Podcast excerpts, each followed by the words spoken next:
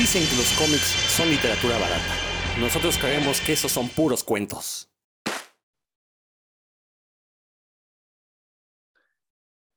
Una vez más nos encontramos reunidos aquí los puros cuentistas para llevarles un episodio más de este podcast dedicado a los cómics y toda la cultura que les rodea. Yo soy Rodrigo Vidal Tamayo, como siempre muy contento de estar aquí y además orgulloso de ser el único podcast sobre cómics donde no hay señoros. Todos nosotros tenemos buenas ideas, no, no, no somos retrógradas como en otros podcasts. No voy a decir nombres, pero pues hay un editor muy chaparrín que este, es medio misógino, pero bueno, no, no voy a decir su nombre, nomás lo, hay que hacerlo notar que aquí no, aquí no hay misoginia, no hay este, este fascismo, no hay racismo, clasismo sí, porque luego llega Roberto y nos presume ahí las millonadas de dinero que se gasta en sus cómics, en sus cuentitos, y pues nos hace, a los pobres nos hace quedar mal, ¿no? Entonces un poco de clasismo sí hay, pero procuramos que no, no salgan las opiniones. Paso a presentar a mis compañeros por ahí, este, se coló, se coló un limpia parabrisas para que vean que sé clasismo. Este, se coló un limpia parabrisas Dan Lee. Ah, no, es Dan Lee. Pensé que era un limpia parabrisas. Es que estaba una playa de la América, entonces dije, ya se nos coló aquí. Un... Ahorita no, joven. Siéntanse a salvo porque yo, yo sí me a los mamporros y los, los salvo de, cuando ustedes los estén molestando a otras personas. Así que esto, esto me lo dan los poderes que da una playera de la América. Perdón. No, pues muchas gracias, Rodo, por tu por tanto valor que le das a mi presencia aquí, que me llamas mi parálisis y demás. No la primera vez que me llaman así, ah, Cuando iba antes al Chopo cada fin de semana, ahí sí parecía mi para que veas. Este, pero bueno, este, también ya antes me llamaban de esa forma. Espero que se le estén pasando muy bien todos. Y sí, como ya, ya lo dijo Rodro aquí, el, el rico siempre humillando al pobre. Sí, así es. Y bueno, también está por ahí Héctor McCoy. Estimado Rodro Vidal, Ahora sí que muchas gracias por, por esas palabras. Aquí, aquí en puros cuentos podremos ser misóginos, machistas, clasistas, pero jamás estrellas porno. Así es que muchas gracias, Rodro. Dame un saludo. Pensé que decir, jamás le iremos a la América. Yo, ¿cómo? Si el Dan sí, pero bueno. Vive en el error, pobre. Todos tenemos un defecto. Por ahí va a llegar este Roberto en un ratito, no, no, no vayan a creer que lo excluimos de este programa. De hecho, precisamente de eso vamos a hablar. Le vamos a dedicar este programa. Es, es un tema que ya teníamos guardado desde hace algunas semanas, pero bueno, resulta que, eh, bueno, y todo salió a colación por esta última película de Guillermo del Toro, en, que le pusieron aquí en México El Callejón de las Almas Malditas, eh, Nightmare Alley. Eh, y bueno, en esta película pues sale esta cuestión del circo como un lugar de, como un santuario para eh, seres diferentes. No les voy a llamar personas porque seguramente en algunas de las historias que mencionemos no van a ser únicamente personas, pero justamente queremos mencionar esta idea de, eh, pues sí, cómo el circo se convierte en un refugio para los excluidos de una sociedad eh, excluidos que muchas veces lo son, no por las razones correctas, ahora no sé si hay una razón correcta para excluir a alguien, pero usualmente se excluye al diferente, al otro, eso lo hemos visto, por ejemplo, en grupos de Facebook, que por eso inicié con el tema con la cuestión de que aquí no hay racismo ni clasismo, porque de repente uno se mete a grupos de Facebook y pues no faltan los ñoños rata que eh, les, les gusta hacer chistes acerca de, eh, burlándose de los progres, burlándose de las mujeres. Por ejemplo, ahora que fue el, 8 de marzo, el Día Internacional de la Mujer, pues no faltaron los comentarios ahí de que de ñoños diciendo que, pues, ¿cómo es posible que salgan a hacer pintas? ñoños que luego celebran los cómics de los hombres X y pues se ve que no entienden ni un carajo, ¿no? De estos cómics. Entonces, queremos dedicar este problema, este programa, este problema, ¿eh? este, este programa a los excluidos y sobre todo eh, lo vamos a ligar con esta cuestión del circo como un lugar de refugio, de santuario o de exhibición de este tipo de seres o de personas. Y digo seres, insisto, porque seguramente en algunos de los ejemplos que mencionemos, eh, no va a haber únicamente personas. Eh, y bueno, sí, Roberto había propuesto este tema a partir de esta última película de Guillermo del Toro, entonces vamos a hablar de esa película, pero ya que llegue Roberto, nos dijo que iba a llegar un poquito, un poquito tarde, ya no falta mucho. Entonces, en lo que llega, Héctor, pues aviéntate, a ver, tú cómo quieres tocar este tema de los excluidos. Lo que pasa es que Dan lo, había planteado de una manera muy, muy interesante, nada más que pues, yo creo que tuvo problemas con su internet y nos acaba de abandonar. Ahorita se conectará. Eh, él lo planteaba con una pregunta muy interesante, si nosotros por nuestros gustos, por nuestra forma de ser, bueno, por nuestra forma de ser sí, pero más bien por nuestros gustos, nuestras aficiones, nos hemos sentido excluidos. ¿Tú, Héctor, te has sentido excluido debido a, ser un, un ñoño alfa? Sí, desde luego, por, pues, ya sea por, por ejemplo, en mi entorno, en mi familia, soy prácticamente el único que, que lee cómics y le gustan estas cosas ñoñas. Eh, también, bueno, pues un poco, yo heredé, digamos, el gusto de la lectura, por ejemplo, de mi papá, pero, pero bueno, pues eh, tener ese tipo de gustos, pues sí te excluye un poco cuando, además, cuando, cuando uno mismo por elección a veces se va haciendo como un poco solitario, ¿no? En la escuela y demás, pues si tienes por ahí uno o dos amigos que con, con los que compartes gustos, pero no siempre puedes estar con ellos, ¿no? Ah, entonces, pues a veces eh, si te sientes así como que, bueno, pues soy el único que le gusta esto, soy el único que hace esto, eh, y bueno, pues o le, buscas eh, un grupo, que fue finalmente lo que yo hice, pero ya muchos años después, o este, de plano te vuelves, pues sí, ¿no? El que tiene que andar leyendo sus cosas prácticamente escondidas, porque, porque antes sí, sí era como más señalado, ¿no? Hoy, hoy, bueno, pues ya es un poco diferente, hoy la gente ya puede andar, por ejemplo, en el camión, aunque claro, a lo mejor, no sé, yo cuando veo a alguien con un cómic en el camión, digo, órale, ¿qué estará leyendo, no? O un manga o un libro, digo, ¿qué estará leyendo este cuate, esta, señorita, esta chica, este, este chavo, ¿qué, ¿qué, estará leyendo? Y así como que me da curiosidad de la buena, pero pues, no sé, la gente, a veces yo siento que, que cuando uno saca un cómic, pues sí dirán, uy, este ñoño, ¿no? Entonces sí, sí, desde luego que sí he sentido, este, poco de, de me he sentido excluido, pues por mis gustos, aficiones. Dan, ya que estás de vuelta, partimos con la pregunta que, dijiste fuera del aire. ¿Tú te has sentido excluido alguna vez debido a tus aficiones o gustos? Debido a mis gustos, no, yo creo que tú fui muy afortunado porque pues, en la en la primaria conocí a, pocos este, pocos compañeros que leían, pero pues, así como cómics, pero principalmente Vicente y Felipe, que ojalá me estén escuchando, ellos todavía siguen con esas aficiones. Eh, y pues no, en realidad no, nadie nos dice nada. Yo en la primaria tuve la suerte de que era muy, mi ñoñez me llevaba a tener muy buenas calificaciones. Y en esa época estaba bien visto, ¿no? Imagínense de qué época soy, ¿no? Donde estaba bien visto eso. antes de que, antes de que salieran los Simpsons, ¿no? Y, y, ir bien en la escuela fuera, fuera un error. Eh, y en la secundaria, pues me juntaba con otros ahí, otros morrillos ahí como, como yo, pues que entre todos nos hacíamos el paro, así que no, hay también no, no, pero sí hubo un momento en el que sí me sentí excluido, pero debo reconocer ya la distancia que fue por mi conducta, eh, no, y no por, no por mis aficiones, que fue en un curso de verano en el que entré, cuando yo estaba en la secundaria, que iban ahí unos, unos de mis compañeros y yo me inscribí porque dije, bueno, pues en el verano vamos a hacer algo divertido. Y pues no, las estrategias de socialización que tenía en esa época no eran las, mismas que utilizaban ahí. En el momento yo los veía como que eran muy fresitas o algo así, pero pues en realidad es que yo era muy, yo era muy como bully con, con mi vocabulario y pues no, no, no caí bien ahí, sí me, me, excluyeron, pero creo que me lo gané, la verdad, no, no fue este, no fue, al, ya en el momento sí decía, ay, ¿por qué son así? Pero pues ya viéndolo a la distancia sí ya me di cuenta que me lo gané la, la, digamos, ¿cómo decirlo? Sí, pues el, que me hubieran segregado. Así que no, sí, sí me sentí excluido, pero ya viendo la distancia tenían razón, no, no me puedo quejar, la verdad. Qué bueno que me excluyeron porque yo me aguantaba.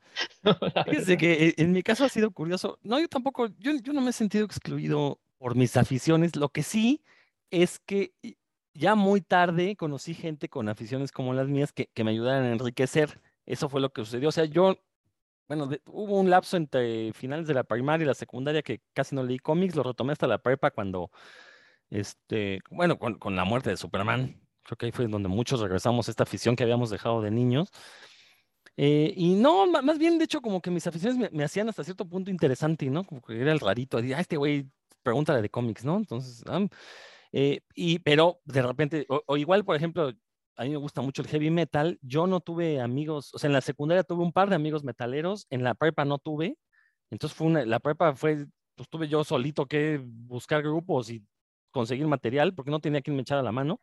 Hasta la universidad ya volví a conocer a otro, otro metalero.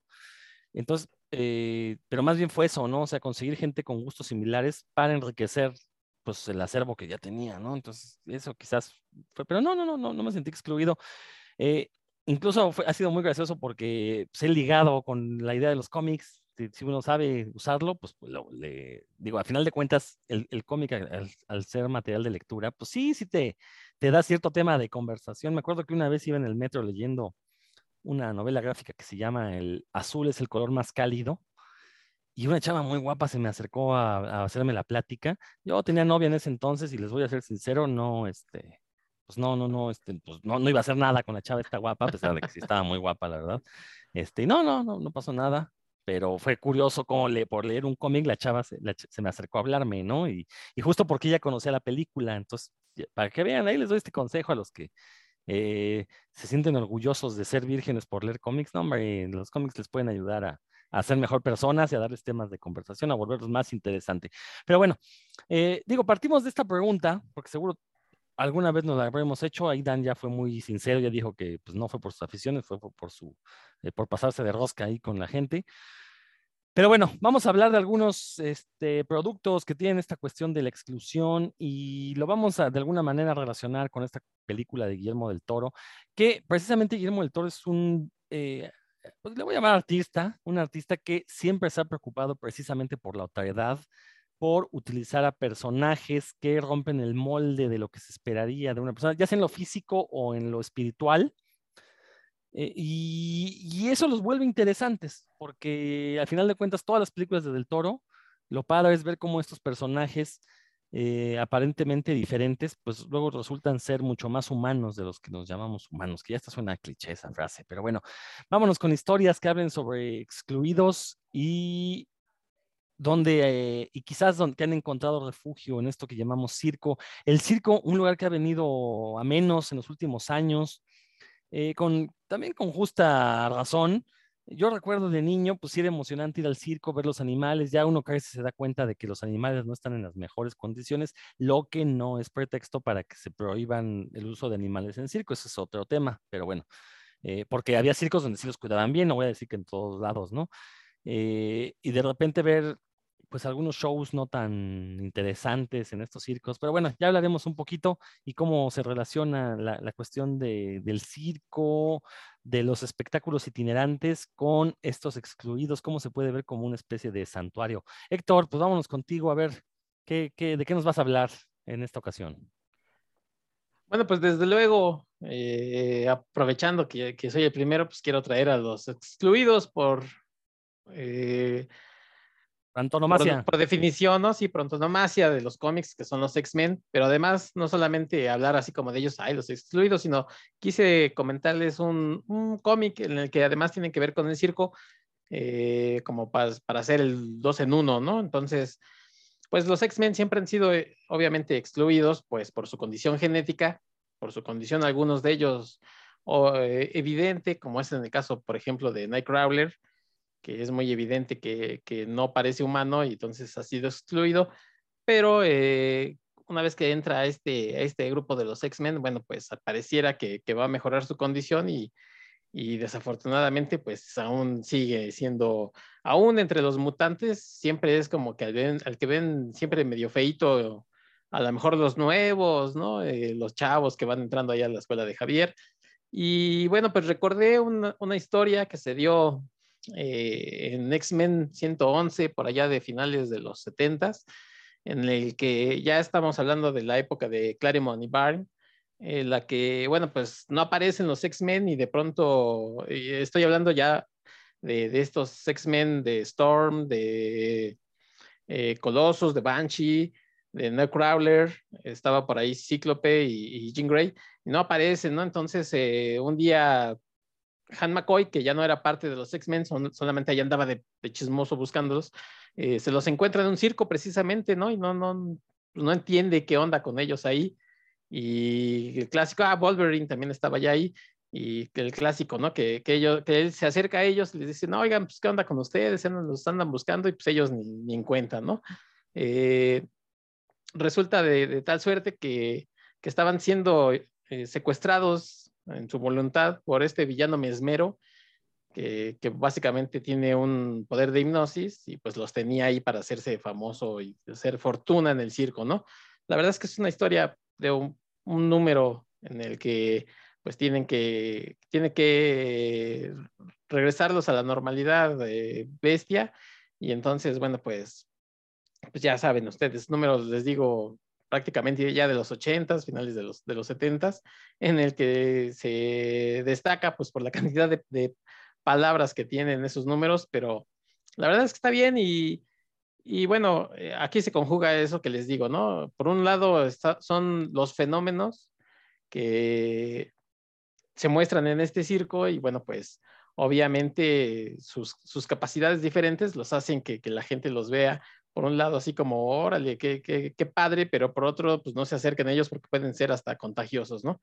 Está bien la historia y la verdad, ah, por ahí si tienen chance, pues de darle una ojeada, pues no, no se pierden tampoco de gran cosa, pero bueno, pues nada más por, por, por verlo. Y Marvel ha tenido también otras eh, le gusta este tema del circo, ¿no? Por ejemplo, yo recordaba en la, en la semana que andábamos preparando estas, estas historias, por ejemplo, Hawkeye tuvo que ver alguna vez con, con el circo, él eh, aprende precisamente de este personaje Swordman que andaban ahí en un circo. Eh, si mal no recuerdo, además de los orígenes en los que nos platican esta, esta unión de Swordman con, con Hawkeye, en el volumen que siguió a, a Hawkeye de eh, de Fraction y Aja, eh, aparece, el, es el new, All New Hawkeye, y ahí viene un poco, se, se, explora más esta relación y precisamente tiene que ver con el circo, ¿no?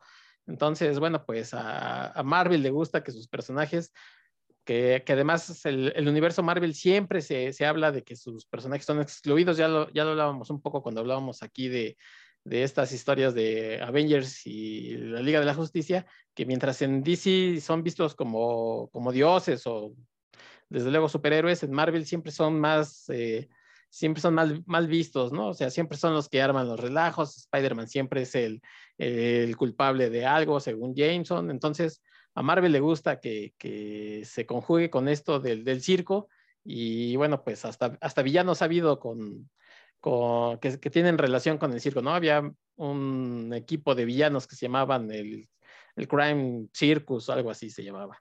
Entonces, bueno, pues ahí les dejo, ¿no? Estas historias que Marvel ha, ha tenido y seguro seguirá teniendo durante mucho tiempo. Muy bien, Héctor. Ya llegó Roberto Murillo, se integra con nosotros. Saluda, Roberto, por favor. Si es que nos escucha, si no, pues no. Está poniendo pantalones, dice que ahorita. Sí, sí, que no tiene. Bueno, ahorita en lo que llega Roberto, nada más, me, mencionas algo muy interesante, Héctor. E, esta cuestión de cómo dentro de los excluidos va a haber a otros que a su vez son excluidos, lo cual es, es, como contradictorio, pero, pero sucede. Eh, eh, ahora en la semana veía en un grupo de Facebook, eh, precisamente con un alguien, evidentemente con más neuronas del promedio de los que hay en esos grupos, puso un meme eh, burlándose de los que, pues de los retrógradas, ¿no? Básicamente de los seguidores de Punisher Panther y este tipo de personas, eh, eh, utilizando a los hombres X y pues no, no faltaron los niños retrógradas, los, los niños rata, a decir que no, que, este, que ya pasaron 60 años, que ya ha habido otro tipo de historias en los hombres X, que no nomás hablan de eso, que ahora hasta ellos mismos, los hombres X, se han aislado de la civilización porque odian al mundo. Bueno, sí, güeyes, porque si vemos a lo largo de los 60 años de historias de los hombres X, ha sido constante el odio que, que, que, que los no mutantes les han mostrado. Y sí llega un momento, y que eso pasa en la realidad, o sea, en, la realidad hay comunidades de gente que se siente excluida que eh, buscan darse apoyo entre ellos y se cierran a otras formas de, de bueno, a, a, relacionarse con otras comunidades precisamente porque saben que los van a tratar mal. Y pues no, no me parece descabellado, ¿no? Al contrario, y, y, no me parece de alguna forma que me estén a mí excluyendo. Al contrario, ellos, ellos deciden esta autoexclusión precisamente para evitar eh, mayores conf confrontaciones y seguir siendo, pues, este, presa de burlas y, y, cosas así, ¿no? Entonces, por ejemplo, entre esos niños rata había uno cuyo apellido rima con pendejo. Entonces, ya los que lo conozcan pues, sabrán a quién me refiero. Eh, nada más, según él, muy fan de los hombres X, pero cada que puede, pues le tira a homosexuales, le tira a mujeres. Entonces, no sé, como que, pues, insisto, ¿no? ¿Qué cómics han leído toda su vida? Eh, Roberto, ¿ya estás por ahí o todavía no? Bueno, si no está, quién sabe dónde se fue. No, dice que no está. Entonces, bueno, eh, dice que no está. Dan, te toca entonces. Y pues mira, eh, esco- escogió, yo creo que antes de, de continuar, creo que deberíamos hacer un, un, un especial de puros cuentos con nuestras historias favoritas de X-Men, porque pues, eh, Héctor escogió uno de- un, un grupo de mis personajes favoritos. Entonces me, me gustan mucho. Pues, sí, en teoría son los excluidos por, por excelencia, porque inclusive aparecen ¿no? en, la, en su primera, en la primera página de muchos números decía este, rechazados por la sociedad, una sociedad que ellos han jurado proteger. excluidos podría ser un título de Hombres X. Ah, sí, excluidos, ah, ¿eh? ex, ah, de- de- Tututututu. de excluded. Sí. Sí. Oye, pero como bien has dicho, de- dentro de los dentro de los excluidos, todavía otros más excluidos, como yo recuerdo que en, en las convenciones de cómics que de- éramos mal vistos por la sociedad, todavía a los roleros, a los roleros nos mandaban así a un, a un rinconcillo por ahí, órale, váyanse allá a decir sus, sus fumadas. Y en la, en, una- en las mesifs hasta, hasta en otro piso, así de plano, de ya lleguen, lleguen por allá. Los ustedes que no los bañan". también, híjole. Pero bueno, eh, se lo ganaban, también era por culpa, prejuicio. Bueno, pues, a ver, ¿de qué nos vas a hablar? Este, bueno, volvamos a, los hombres X. eh, eh, y sí, dentro, dentro de los excluidos de los hombres X están los más excluidos que los Morlocks. No sé si ustedes los, los recuerdan. Sobre por supuesto que ustedes los recuerdan, ¿no? Pero vamos a ver si nuestros podescuchas los, los recuerdan. Los Morlocks pues eran este grupo de mutantes que, cuya mutación, valga la redundancia, pues los, los afeaba, los hacía pues, horribles o, o simplemente feos. Y, y estas, pues, me, ¿cómo puedo decirlos? Eh, ¿cómo podemos decirlo que estaban así tan feos? Bueno, eran tan, tan mal formados que no podían integrarse en la sociedad pues, simplemente porque no, eh, sus mutaciones eran evidentes, ¿no? A, diferente, a diferencia de, de los X-Men salvo Nightcrawler. Eh, y entonces ellos decidieron también por, como por, por gusto propio irse a vivir a los túneles del, a unos túneles de- que, que derivaban del metro, pero no precisamente los del metro, ¿no? Y se hicieron llamar los Morlocks, pues porque así se llamaba un grupo de, de como de raza que estaba, ¿no? existía en, el, en la obra de La máquina del tiempo de H.G. Wells, y los mutantes que eran eh, más, de, pues, sí, más feillos, digamos, eh, pues ellos mismos se acaban de la sociedad por lo mismo que acabas de decir, Rodoro, ¿no? Porque pues, para que no los maltrataran, no los vieran feo y demás. Y, y, eh, eh, mayor, por ejemplo, la, estos hay que mencionar que los creó ah, Chris Claremont, como ya eh, un autor que acaba de mencionar, Héctor también, que pues, él hizo muchas, muchas este, historias de los hombres y que eran muy buenas, que a pesar de que tienen muchos diálogos y muchas palabras, como subrayó también hace rato Héctor, no, no son aburridos, ¿no? No son como los de Marv Wolfman, que Dios nos libre, ¿no? No, no, no, esto sí, eh, los lees y te llevan a, los diálogos son, son ágiles, te llevan por buen camino y demás, no, no, no te hacen perder ahí tu tiempo leyéndolos. Y en este caso, en- con los Morlock, mejor una, una, una pandilla, ¿no? O sea, que, que tenían su organización muy, como muy rudimentaria. Calisto era, era la jefa, una, una chava tuerta que parecía así como chava banda, ¿no? Una cosa así, siempre vestida así con, con cuero y chalequito y demás. Había unos, me acuerdo uno que se llamaba Mask, que deformaba, ¿no? De quien tocara así nada más con las manos. Estaba, ese poder siempre me dio, me dio horror.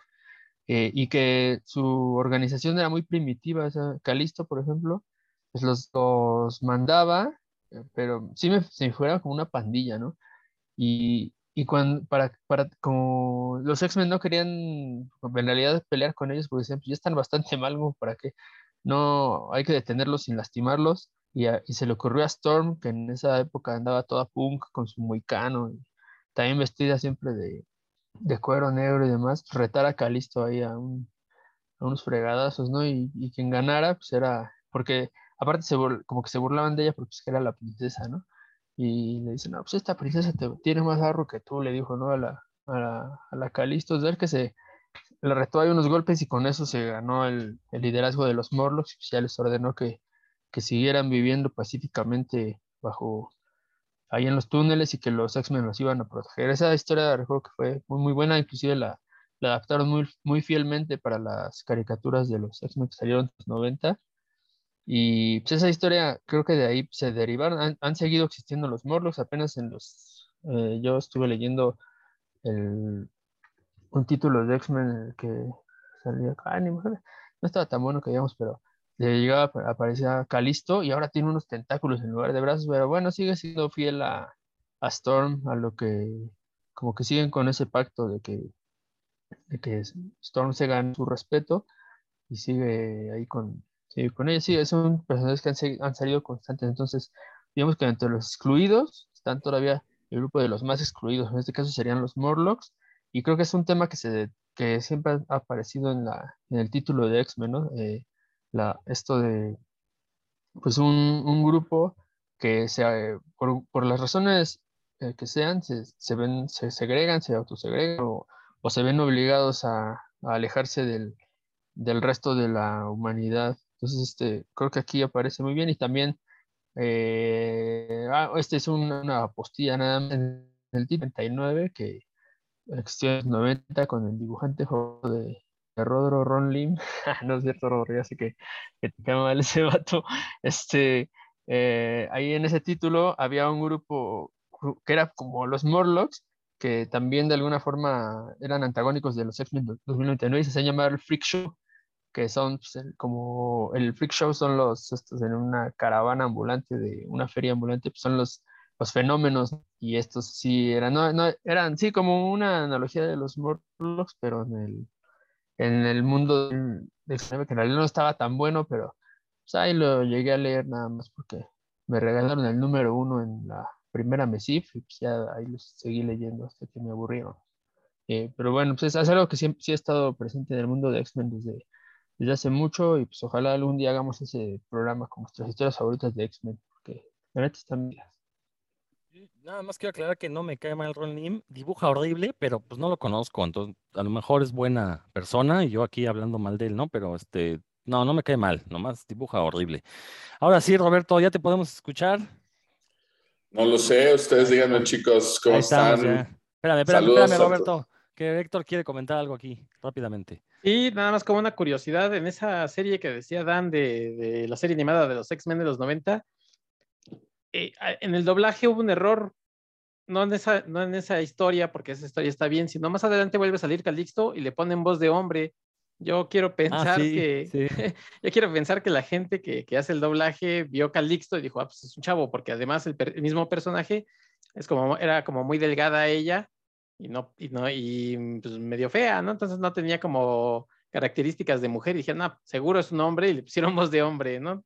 Pobre, entonces más excluida todavía todavía. Que aparte no, no, no fue al azar, ¿eh? o sea, lo del doblaje fue un error, pero el hecho de que Calisto fuera hombruna, pues daba a entender otras cosas, precisamente, ¿no? Una cuestión ahí no solo de, de lesbianismo, sino también incluso de transexualismo, me atrevería a yo, lo cual no estaría descabellado en un cómic como X-Men, que siempre se ha encargado de retratar precisamente a toda la diversidad humana de una u otra forma, ¿no? Ahora sí, Roberto, Saluda a la banda y lánzate. Así, un saludo para la banda, como dice ahí quiero llegando ahí con todo. Lástima que no sé chiflar, pero pues por ahí un saludo para mi querido Héctor, para Dan, para Robert, todos los que nos están escuchando. Llegando tarde, como siempre, pero llegando, caray. Un saludo para todo el público. Este, pues, qué padre, ya, ya más o menos los estuve escuchando desde hace un ratito, solo que no podía poner el micro. Entonces vamos a tratar de meternos por ahí en el programa.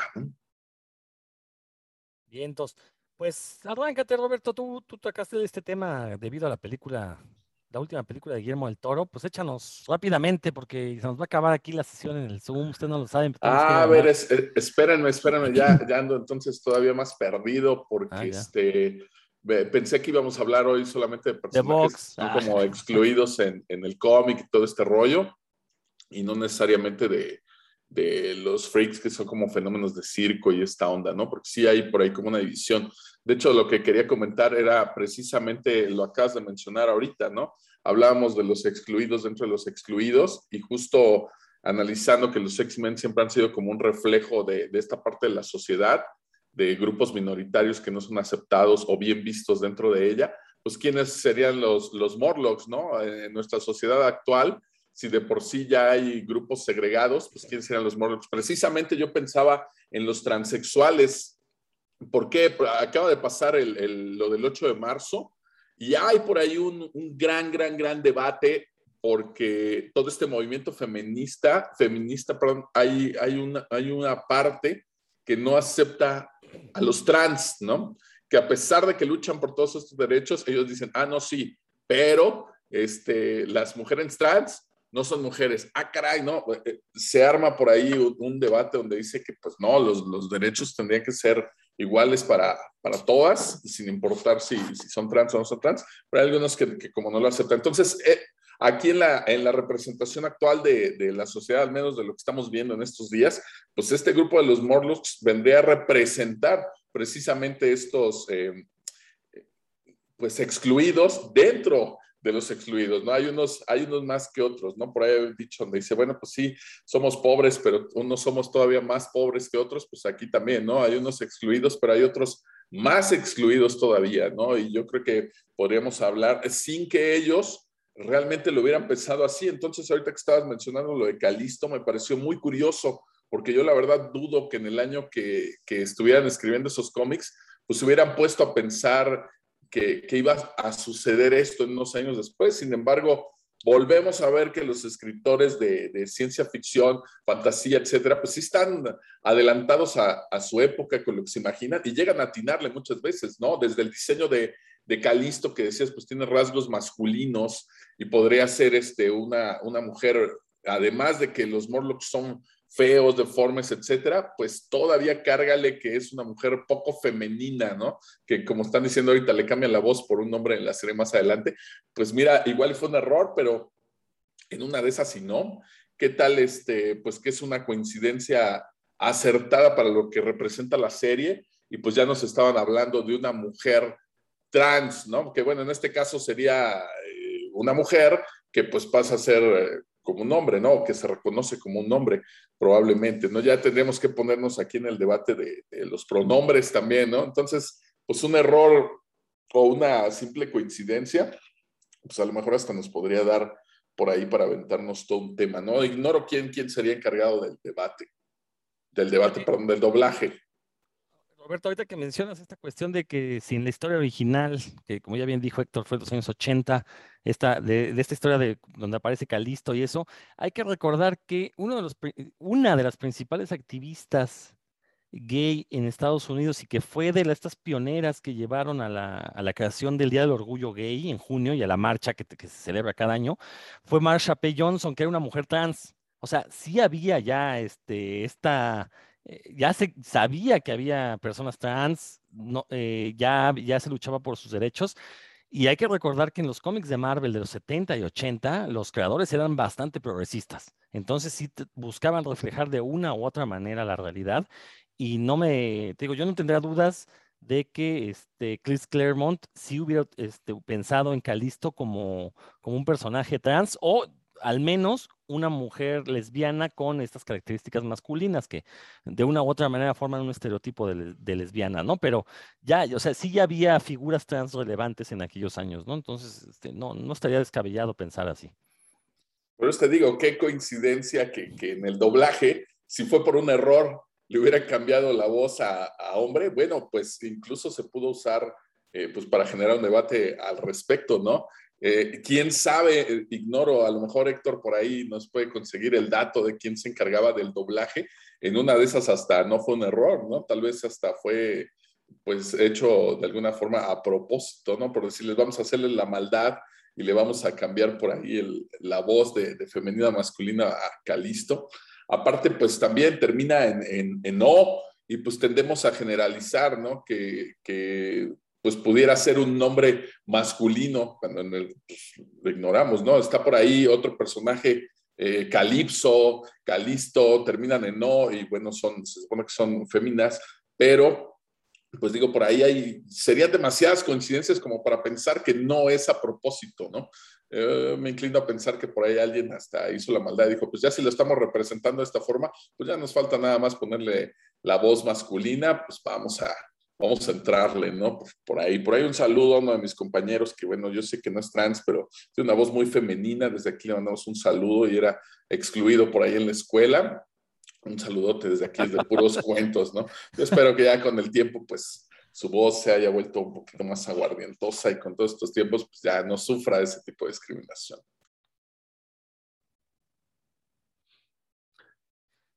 Bueno, Roberto, pero a ver, eh, pues ya vamos a meternos con este tema de del toro. Hablamos de exclusión, hablamos del circo, porque son temas, o bueno, tú, más bien tú decides, Roberto, hacia dónde quieres llevar este programa en este preciso momento.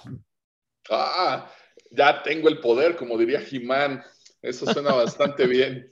Mira, nada más antes de, cerrar, eh, me gustaría mencionar, ahorita que estábamos hablando de, de Calisto, que pues si ustedes se ponen a pensar en los cómics, en las caricaturas o algo, pues nunca se habla realmente de cuáles son sus poderes, ¿no? O sea, ¿cuál es el poder mutante de, de Calisto? Si yo les pregunto a ustedes, mis queridos ñoños alfa, este, pues van a ver que realmente a lo largo de, de, la historia, tanto en los cómics como en las caricaturas, pues nunca se habla de un poder mutante considerable que tenga Calisto, ¿no? Se supone que en algunos capítulos se menciona, pues, como su liderazgo ¿no? Ese liderazgo que tiene para guiar al grupo como si fuera parte de su poder, pero jamás se especifica que es por mutante. Entonces eso lo hace también bastante interesante al, considerar que solo es un personaje que es diferente y, y, llega a ser tan diferente que a pesar de estar dentro de los mutantes, pues es un mutante que no tiene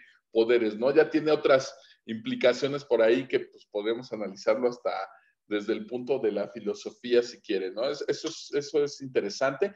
Eh, la primera vez que aparece, eso ya no me gusta mucho como la introducción a la historia, porque anda buscando eh, pareja y para encontrar pareja, pues decide que le gusta Arcángel, ¿no? Y los secuestra, se lo lleva allá a los túneles porque necesita un consorte no me agrada mucho la forma en la que la, introduce, pero creo que sí se convierte en un, en un, personaje interesante, ¿no? Sobre todo cuando analizamos todas estas cosas de, la, de, cuestiones de representación y vemos que realmente pues, no tiene poderes, es un personaje, entre comillas, femenino, pero que se ve masculino eh, y además es líder de, de, un grupo que ya de por sí está segregado dentro de un cómic de, segregados, pues creo que tiene múltiples discursos que le podemos encontrar ahí, ¿no? Bueno, Vamos a dejarla por ahí. Esto salió pues debido a la, última o la más reciente película de, de, Don Memo del Toro de San Guillermo del Toro, que recientemente ya vimos que en Twitter acuden a él con estampita para que les solucione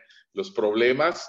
Y, este, y pues al parecer sí, la gente pues hace caso a su llamado, ¿no? Al menos por ahí Marcelo Ebrard se puso las pilas y resolvieron por ahí una cuestión de unas niñas que querían sacar del país. Entonces yo no dudo que en unos días podamos ver afuera de la basílica o algo, pues figurillas de yeso de, Guillermo del Toro con estampitas y atrás su oración y toda esta onda, ¿no? También podría ser, yo creo que Santo Patrono de la Inmortalidad, gracias a la invención de Cronos, que fue la película con la que comenzó todo esto. Y bueno, la más reciente, este, la más reciente película de Guillermo del Toro ya anda exhibiéndose por ahí en, en muchos lugares, incluido la, la Cineteca. Aquí le pusieron el Callejón de las Armas Perdidas. Una onda así le pusieron. ¿Perdidas o malditas? Pues yo lo leí como perdidas. Ah, entonces, no sé, perdidas, no sé cómo no, me acuerdo. No sé cómo le pusieron por ahí en español. Bueno, realmente el título está medio, como que no llama la atención, ¿no? O sea, tú escuchas eso y dices, quién sé qué cosa es, ¿no? De, de verdad atención que era la, nueva de Guillermo del Toro, hasta que ya me lo encontré por ahí en un tweet y dije, ah, caray, pues es la nueva de, del Toro, y ya empecé a ver de qué iba.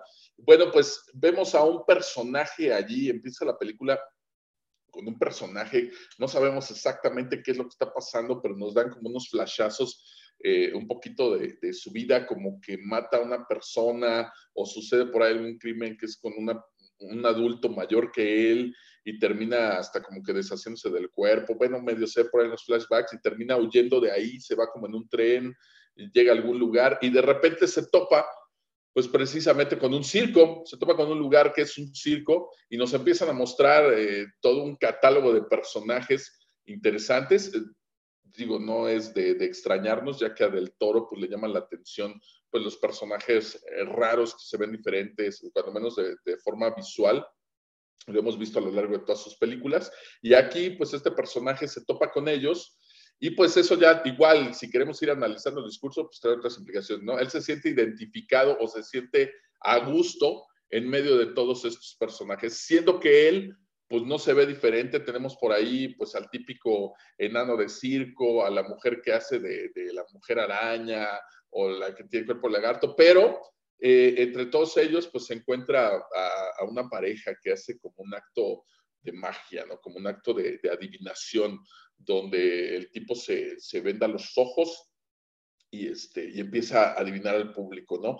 ¿Quién es? ¿Cómo se ve? Este, ¿Qué onda con su vida? Y de repente hasta les puede contestar algunas preguntas, ¿no? Eh, en la película nos enseñan que es no es un acto de magia, sino que es algo que ellos tienen bien ensayado a través de claves y palabras. La chica le, le, dice, este, ¿puedes describirnos lo que tiene en la mano? Y con una palabra ya le está diciendo qué cosa es lo que tiene en la mano, ¿no? Una bolsa. Entonces, de esta manera logran como su objetivo, pero eh, tienen como una libreta, un diario muy detallado de cómo se deben hacer estas cosas, ¿no? Entonces, sí hay como, como dos partes ahí en el circo. Los que sí se ven raros, y tienen características muy, muy extrañas, y estos otros que no llegan a ser fenómenos de circo, pero que desarrollaron ellos todas estas, vamos a llamarle habilidades, entre comillas, pues para poder moverse dentro de este ambiente. Así es que él comienza a estudiar esto y comienza a moverse por ahí. La película está plagada de, de simbolismos y de cosas que le podemos encontrar significado. El tipo que los contrata por ahí en el circo, pues le ofrece una chamba nada más primero que lo ayude a, quitar las carpas ahí en medio de la lluvia y pues le ofrece por ahí un par de dólares. Pero en su oficina tiene un frasco con un, con un feto de un bebé que tiene como un ojo aquí, este, como si fuera un ojo de cíclope puesto ahí en la frente. Eh, aparentemente pues no nace así, porque parece que tiene como una cicatriz a lo largo, ¿no? Parece que se lo hubieran implantado quirúrgicamente para que se viera así el bebé, ¿no? Así comienza la película, eso tiene muchos simbolismos. El ojo lo volvemos a ver cuando ya nuestro personaje principal ya aprendió estas habilidades de adivinación y todo este rollo, y él se venda los ojos precisamente con, pues como si fuera un antifaz sin los agujeros, pero tiene ahí estampado, dibujado el ojo, ¿no? Entonces vamos a ver estos simbolismos siempre a lo largo de, la película. Y bueno, ahí ya se desarrolla toda la historia, ¿no? De cómo él usa estas habilidades, cómo le gana la parte de la avaricia y en algún momento, pues por, por ahora sí que por tener más dinero, pues cede a peticiones que, le hacen las personas, sabiendo que lo que él les está diciendo no es real, ¿no? Él, él supuestamente trata de justificarse al inicio diciendo que les va a dar algo de esperanza o consuelo, pero pues en realidad lo está haciendo por el dinero, ¿no? Se encuentra una doctora, una psicóloga que se convierte por ahí en su compinche y, gracias a ello pues logra supuestamente adivinar porque le pasa datos de las vidas de, de, estas personas prominentes y adineradas de la sociedad, ¿no? Al final vamos a ver que esta psicóloga pues es más inteligente que él y pues ella también lo está manipulando a él, ¿no? Así es como, como él manipula a las personas a quienes les adivina eh, el destino, su vida, el pasado, etcétera, pues ella también lo está manipulando a él, ¿no? Es una película que de verdad, eh, de repente hay partes que se sienten lentas,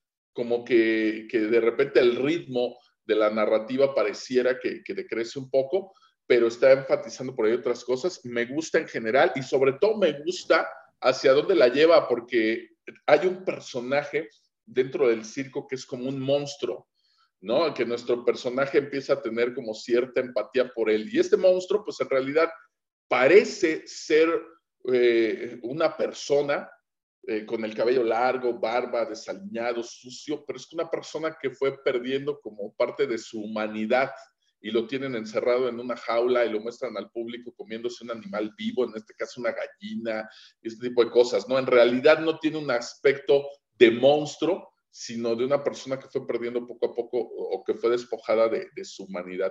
Entonces, si analizamos este discurso hacia el final, me parece extraordinario cómo logra hacer un final redondo en los últimos minutos de la película. No, no quiero contarles en qué termina, pero en los últimos minutos te das cuenta de hacia dónde va el personaje y cómo cierra de manera tan redonda su historia, ¿no? A mí me gusta eso. Aquí yo lo he mencionado un par de veces, eh, no sé si Dan ya vio por ahí la, la película, pero Dalí, en eh, lo que escribe en sus cuentos, en los cómics que ha escrito, yo ya lo he mencionado antes, que me gusta la manera en la que él cierra sus historias, porque muchos escritores que conozco tienen una buena idea, desarrollan una historia, puede ser corta, puede ser más larga, pero hacia el final te das cuenta que aunque sabían a dónde querían llegar, pues algunos no cierran de esta manera tan perfecta como logran hacer los grandes escritores, ¿no? Y, en este caso yo creo que, que Adán, si no la ha visto, pues le va a gustar esta forma de, cómo cierra la historia y hacia dónde va el camino del, del personaje, ¿no? Comienza a caer en una espiral de, decadencia, las cosas le comienzan a salir mal, por supuesto, pero ya al final me parece este, un final perfecto para, para este personaje, ¿no? Entonces, por eso fue que surgió la idea de este programa, hablar de este tipo de personajes y cómo eh, tienen ya hablábamos de Calisto, otro tipo de representaciones, ¿no? Por eso les hablaba de estas dos divisiones. Los que de verdad son como monstruos o fenómenos, como el enano, que podríamos considerar que es alguien deforme, pero los otros que, que, son uh, seres humanos comunes y corrientes y que buscan encajar dentro de, dentro de este circo de personajes, valga la redundancia, ¿no? Y por ahí tenemos a la chava de la que se enamora nuestro protagonista, que pues ella no tiene ni un aspecto extraño, ni tiene ninguna habilidad este, que, pudiera eh, encajar con los del circo, simplemente ella hace un acto de representación ahí con electrodos y al parecer absorbe la electricidad, pero pues es un truco para el público, ¿no? Y sin embargo terminan siendo pareja, terminan ellos haciendo este acto de, de adivinación y pues encajando en, esta, en este tipo de personajes y se desmarcan cuando ellos ya buscan el dinero, la fama, etcétera,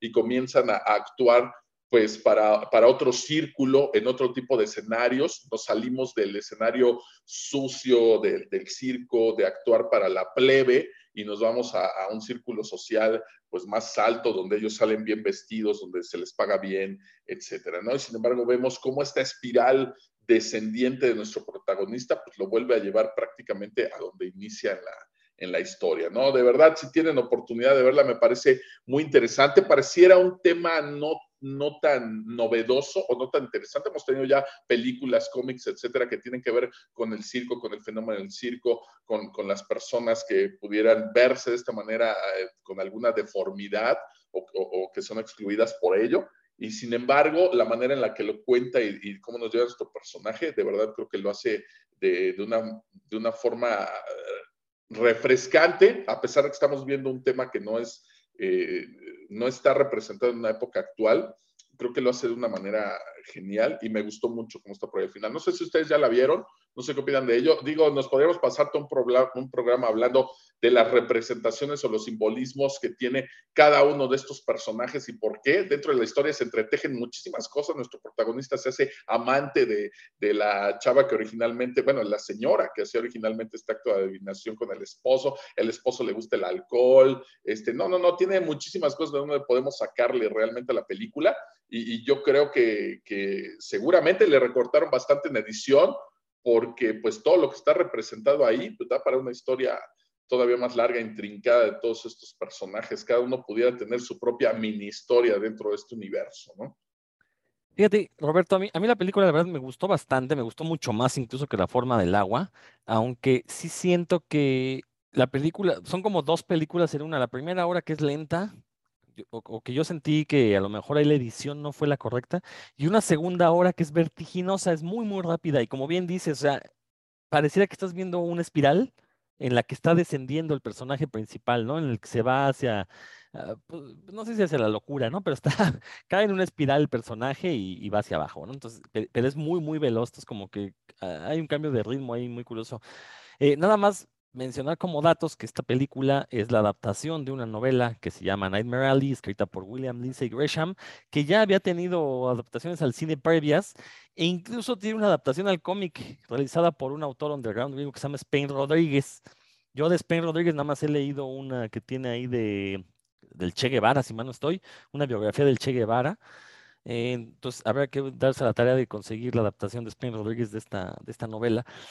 Eh, también, bueno, independientemente de la cátedra que nos acabas de dar, Roberto, que es muy cierto todo lo que mencionas, esta cantidad de simbolismos que les mete, dos cosas que nos importan a nosotros los ñoños, ahí van a ver eh, lo que era originalmente un geek, que ahora lo, bueno, primero se relacionó con estos ñoños tecnológicos, ahorita ya cualquier ñoño se autonombra geek, eh, pero originalmente eran estos personajes de circo que eran como bestias humanas que descabezaban gallinas con, los dientes. Eso era un geek originalmente. Y aquí salen, aquí lo explican en esta película.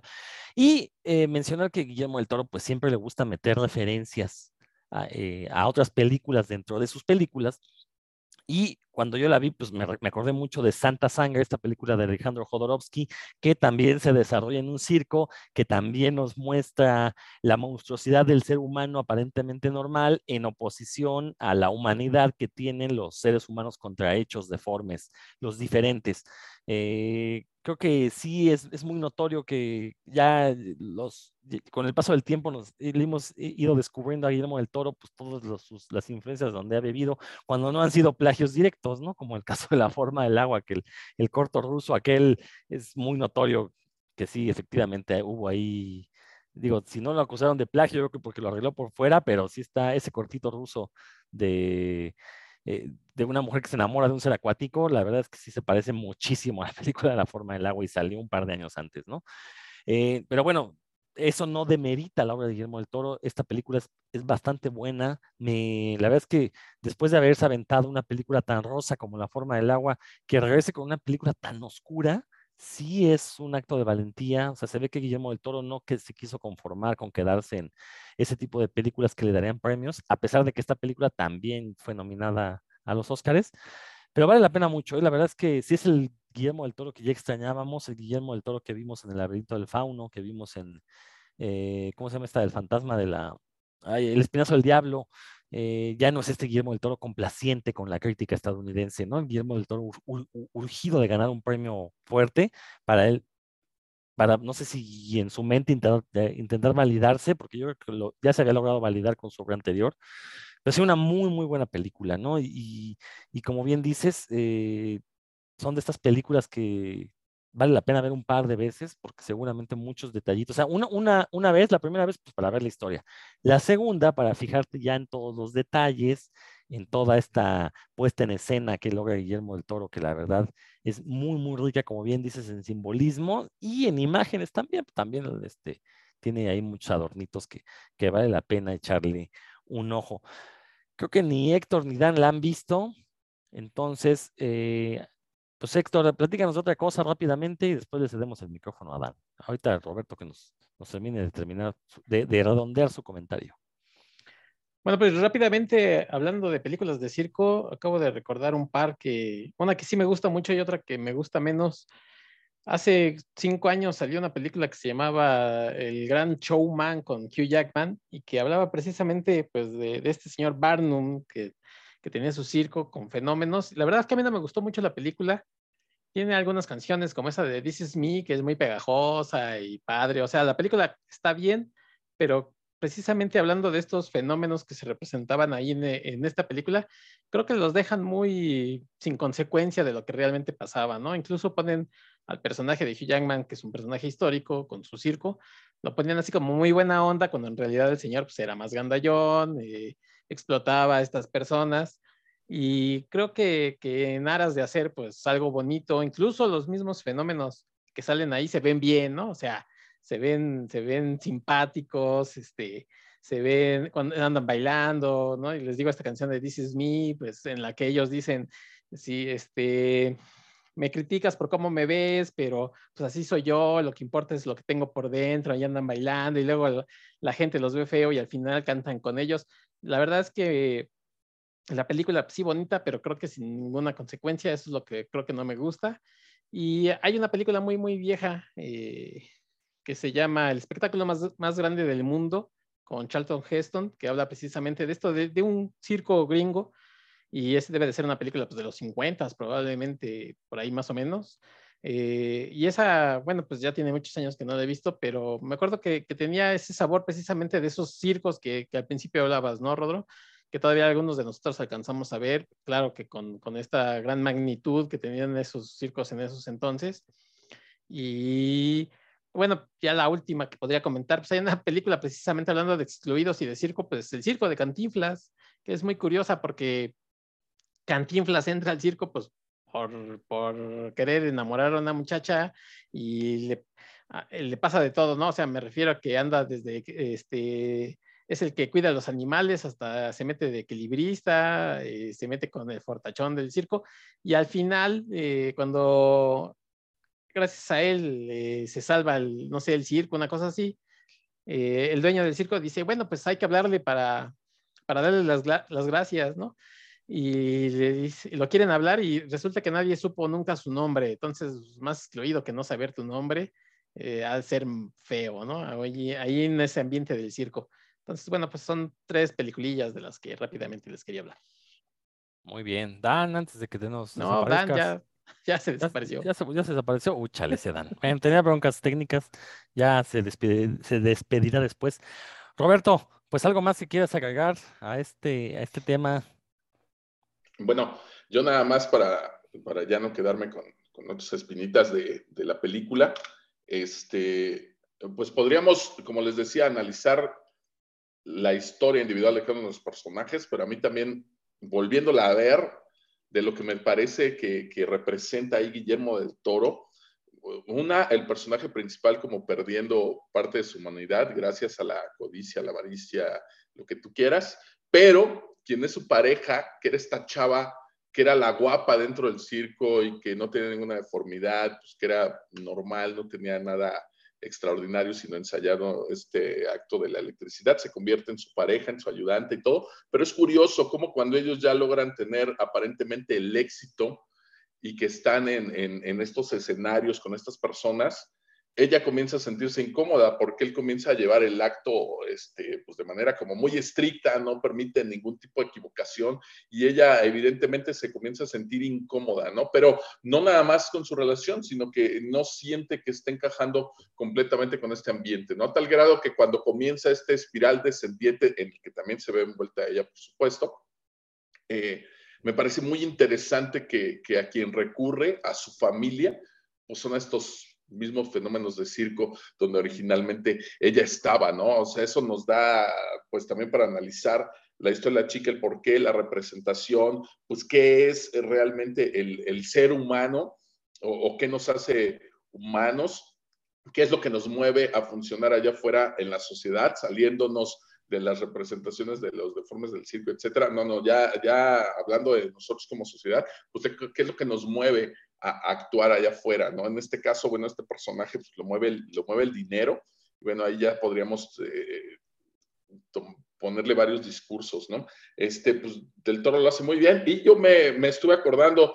precisamente a lo largo de, de, de, mi vida, no, nunca me llamó mucho la atención el circo, de hecho ir al circo a mí realmente no me gustaba, no me parecía impactante. De niño fui al circo chino de Pekín, al ruso de Moscú, al no sé qué, todos esos que se ponían ahí este, cerca de, la Guerrero y de Buenavista, Buenavista, Buenavista, Buenavista, bueno, ahí se ponían siempre los del circo y la verdad a mí no, nunca me llamaba la atención, ¿no? Y esta figura también del payaso, este, pues no, digo, no me daba miedo, sé que hay personas que dan miedo a los payasos, no me daban miedo los payasos, pero no me gustaban, ¿no? La verdad nunca me gustaban. El único circo que yo recuerdo fue uno donde andaba Spider-Man peleando contra el buitre y ver eso de niño, pues para mí era así como, wow, ¿no? Obviamente era un Spider-Man que se columpiaba con un mecate, ¿no? Y, y, tú lo veías que pues tenía una cuerda, no era una telaraña, pero pues no recuerdo cuántos años tendría y yo creo que es como de lo, de lo poco que me gustaba el circo. Sin embargo, sí acepto que las figuras eh, la representación de estos personajes son muy poderosas, ¿no? Son casi arquetípicos. Tanto llega a ser de este modo que por ahí eh, hay, una, hay un grupo eh, que seguramente todos conocen, que se llama Kiss. estos, estos músicos de Kiss, pues tienen un grupo que sería como de glam rock, lo que aquí vendría siendo tal vez algo como moderato.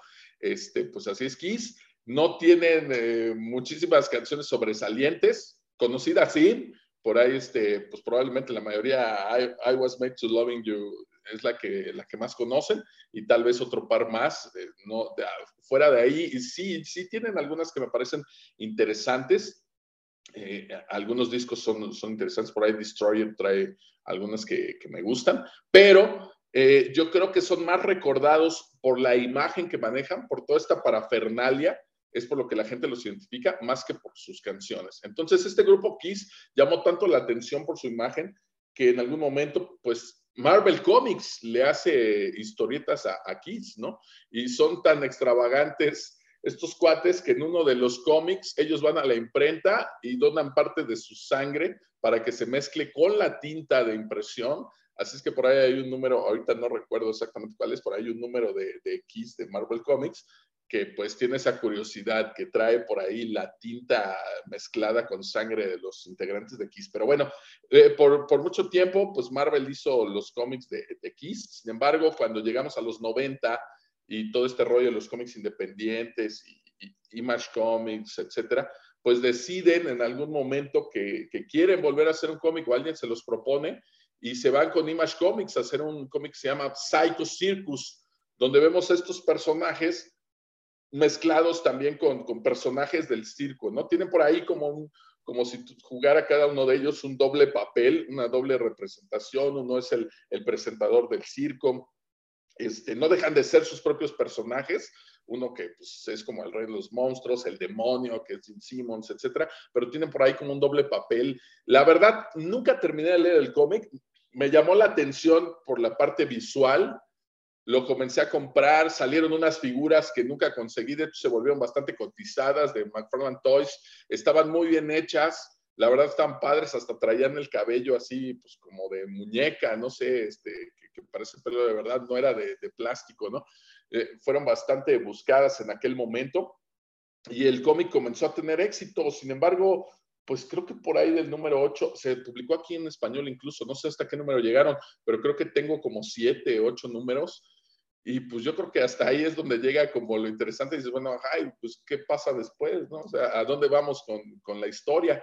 Y curiosamente, pues pasa lo mismo a lo mejor con su carrera, ¿no? Que llega a ser más interesante el aspecto visual que lo que te están contando con su música, lo que te están proyectando con su música, pues lamentablemente llegó a pasar lo mismo con el cómic, ¿no? La mayoría de los que llegamos ahí fue más por el aspecto visual y pues en algún momento cuando ves la historia, pues se perdió el interés. Yo ni siquiera me enteré en qué número lo dejaron de publicar, simplemente dejó de interesarme el cómic, ya jamás supe en qué, qué, pasó, en qué terminó la historia, ni siquiera en digital me di la tarea de buscarlos, leerlos, simplemente pues se quedó por ahí como algo anecdótico que en su momento yo lo veía muy padre, cómo habían eh, modernizado esta imagen de los integrantes en el cómic a comparación de los cómics que se hacían en los 80 con, con, Marvel, y pues que los llevaban como más al extremo, ¿no? Por supuesto ya teníamos color digital en los 90 y pues era impactante de repente ver algunas páginas, ¿no? Entonces, en cuanto al circo, pues yo creo que a mí me tocó eh, comprar un poquito ese cómic. No tengo otros cómics que sean específicamente de,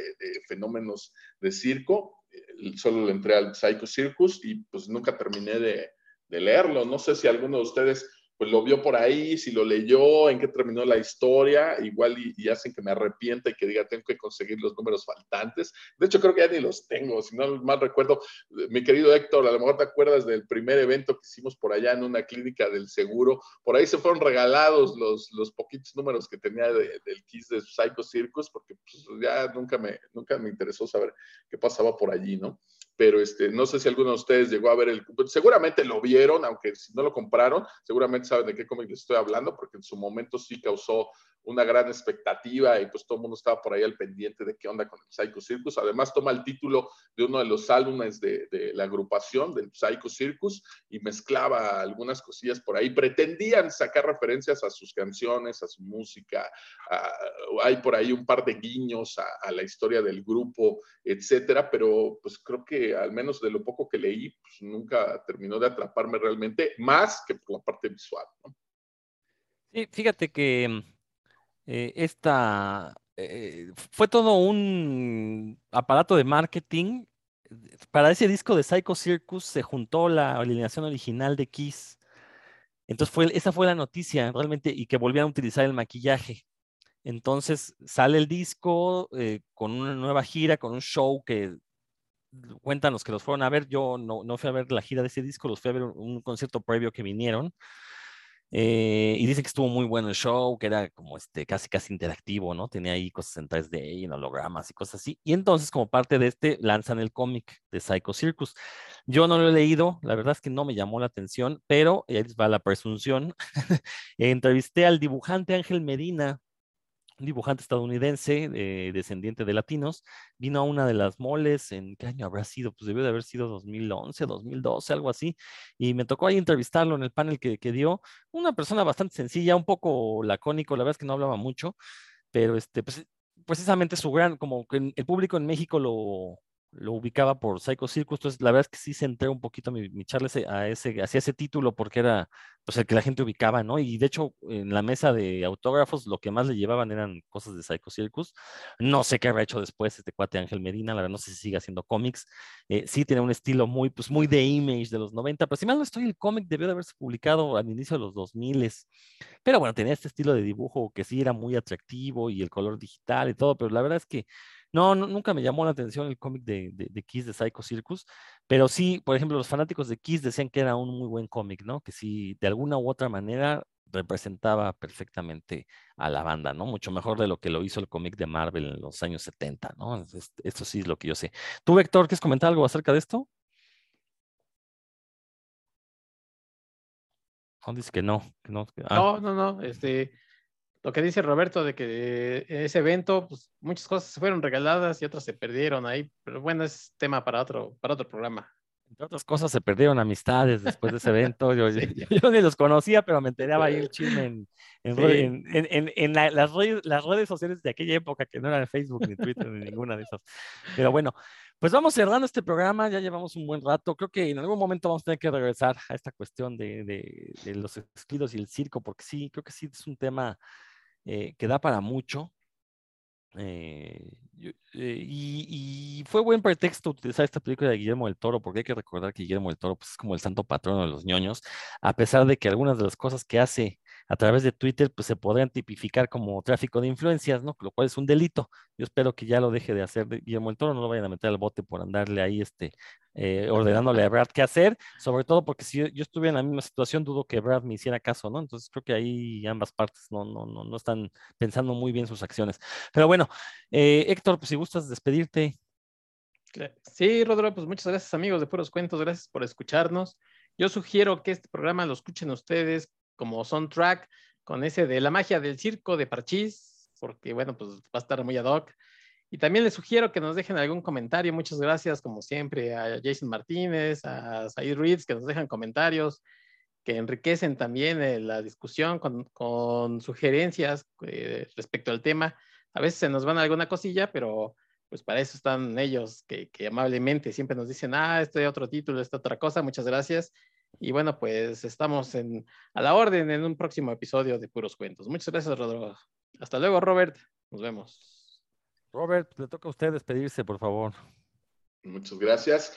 Bueno, pues no dejen de echarle un ojo a las películas de Guillermo el Toro, que como él lo ha hecho varias veces, es un director de género y pues aquí regresa a hacer, ¿no? Recientemente volví a ver Cronos o, la invención de Cronos como originalmente debe ser el título y pues eh, eh, me sigue gustando la, la, película, ¿no? Esta pues reimaginación del mito vampírico a partir de, un artefacto, me sigue pareciendo muy interesante.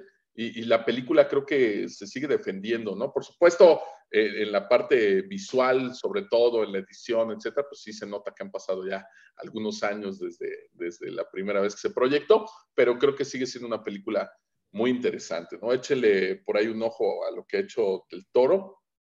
Yo creo que les va a resultar interesante. Y ya nada más para despedirme, pues esta parte de los excluidos, de los fenómenos de circo, etcétera, eh, daría para analizar eh, también esta parte de nosotros como fanáticos de cómics, como ñoños, etcétera, porque yo vengo de una época en la que en mi niñez pues, no era bien visto ser eh, lector fanático de cómics y de este tipo de cosas o de libros, ¿no? En mi caso yo era pues el ñoño, el que pues nunca tuvo novia en secundaria, el que en la primaria pues no jugaba con los amigos porque les gustaba el fútbol y a mí no me gustaba, y el que iba y se refugiaba por ahí con sus cómics, ¿no? De alguna manera pues no voy a decir, ay, pobrecito de mí, me discriminaban, algo así. Pues no, yo no sentía que hubiera como una discriminación, más bien yo era el que se apartaba eh, y, me encerraba como en ese como en ese círculo, ¿no? Así como aquí en la película que está representado como esta chica con quien se siente a gusto y acogida y en familia, pues es con estos freaks, fenómenos de circo, pues yo también, yo creo que yo me sentía a gusto con, con todo mi circo de, de, personajes que tenía ahí alrededor a través de las viñetas, ¿no? En algún momento yo creo que pude haber encontrado esa representación. No sé por qué no me llamó más la atención lo del circo. Tal vez era demasiado joven para ver o darme cuenta como de este discurso y tal vez sentirme más identificado, ¿no? Entonces, échenle un ojito por ahí a, los cómics, los títulos que ya les mencionaron. Hay muchísimos más. Hay películas también que, siguen basadas en, personajes de circo y de, estos fenómenos de circo pues da para mucho, ¿no? Eh, por ahí nos estaremos escuchando en un próximo programa. Un saludo por ahí a todos y un abrazo por aquí a mis compañeros. Pues le mandamos un saludo a Dan Lee, quien tuvo broncas técnicas, nos tuvo que abandonar en contra de su voluntad. También le quiero mandar un saludo a José Luis Ortega y por supuesto a toda la gente que nos escucha y nos deja mensajitos ahí en, en Facebook. Ya saben, nos encuentran como puros cuentos y está la imagen de, Charlie Brown y Linus leyendo cómics. Yo soy Rodrigo Vidal Tamayo, nos estamos escuchando la próxima semana. Que les vaya muy, muy bien.